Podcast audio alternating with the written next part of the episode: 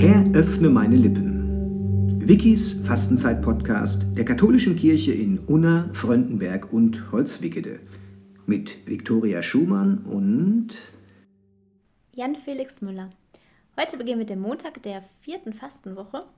Und Jan Felix, du hast dir als Motto, als Thema für den heutigen Podcast ähm, den Gedenktag des heutigen Tages herausgesucht. Das ist der Tag der Rückengesundheit. Ähm, als ich das gehört habe, konnte ich mich sofort sehr gut damit identifizieren, da ich äh, Rückenprobleme zu gut kenne leider. Und ähm, ich glaube, da können sich viele Deutsche hier anschließen. Ähm, ich glaube, Rücken, soweit ich weiß, ist eine, äh, eine, also Rückenkrankheiten sind eine der meisten Krankheiten hier in Deutschland.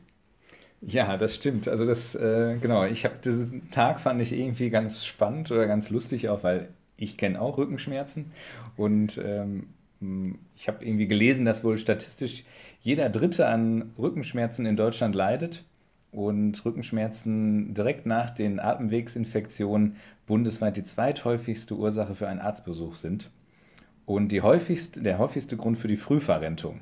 Da haben wir hoffentlich noch ein bisschen Zeit. Ich wollte gerade sagen, ich hoffe es. okay, was äh, steckt noch dahinter? Was, ähm, wie bist du darauf gekommen?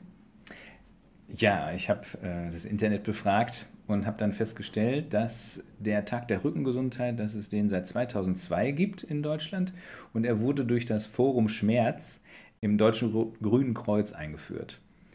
Und mittlerweile hat der Bundesverband Deutscher Rückenschulen, gibt es sogar, äh, die Schirmherrschaft dazu übernommen. Ja, und es geht eigentlich darum, aktiv Prävention von Rückenbeschwerden ähm, dazu aufzurufen. Mhm. Vielen Dank. Ähm, jetzt will die Hörerinnen und Hörer und mich natürlich interessieren, ähm, welche Verbindung es zu, zu, für uns goldgläubige Christen dazu gibt. Ja, als ich an Rücken dachte, habe ich gleich an die körperliche Haltung gedacht. Also wenn man eine gesunde Haltung einnimmt, ist das auch gut für einen gesunden Rücken. Direkt mal aufgerichtet? Ja, genau. Aber dann bei dem Wort Haltung habe ich natürlich auch äh, schnell an die geistige Haltung gedacht. Und da kann man auch äh, eine gesunde geistige Haltung einnehmen. Und mm, wir als Christen, finde ich, können uns an der Haltung von Jesus Christus orientieren oder sollten uns an der Haltung orientieren, an seiner geistigen Haltung.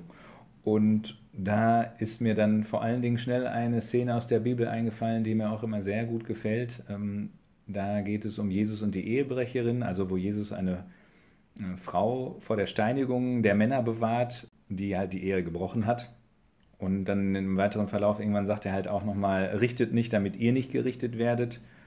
Oder nach dem Maß, nach dem ihr messt, werdet auch ihr gemessen werden. Also das ist für mich, ähm, bedeutet sowas wie, ähm, die Menschen nicht in Schubladen zu stecken oder niemanden vorzuverurteilen, ähm, sondern versuchen, den anderen Menschen, der einem jetzt gerade begegnet, zu verstehen. Warum reagiert er gerade so? Was steckt vielleicht dahinter? Nicht Urteile zu fällen. Ähm, oder ein anderes Beispiel ist mir dann in den Sinn gekommen, die Seligpreisung. Ich finde, diese Seligpreisung könnte man auch als Haltungsschulung bezeichnen, geistige Haltungsschulung, den anderen verstehen zu wollen. Also zum Beispiel sagt Jesus ja, selig die Barmherzigen. Dafür steckt für mich halt auch drin, wenn jemand irgendwie komisch drauf ist oder so, ihn ähm, ja, verstehen zu wollen, warum er das tut und barmherzig ihm gegenüber zu sein. Oder selig die hungern und dürsten nach Gerechtigkeit, ist auch ein Beispiel, ähm, was für mich so viel heißt, dass ich mich für, in meinem Umfeld für Gerechtigkeit einsetze. Und dafür brauche ich auch Haltung oder muss Haltung bewahren. Oder man könnte auch sagen, Rückgrat beweisen. Ähm, Schönes Wortspiel. Ja, also zu seiner inneren Überzeugung zu stehen.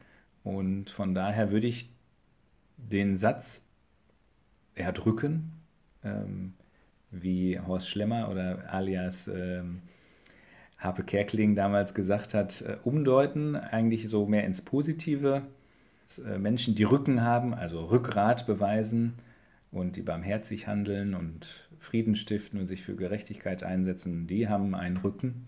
Und von daher würde ich vielleicht eher sagen, ähm, könnte für heute der Zuruf an die Zuhörer lauten, nehmt Haltung an und habt Rücken. Vielen Dank. Jetzt bekommt der Begriff Rücken für mich auch endlich eine positive Assoziation.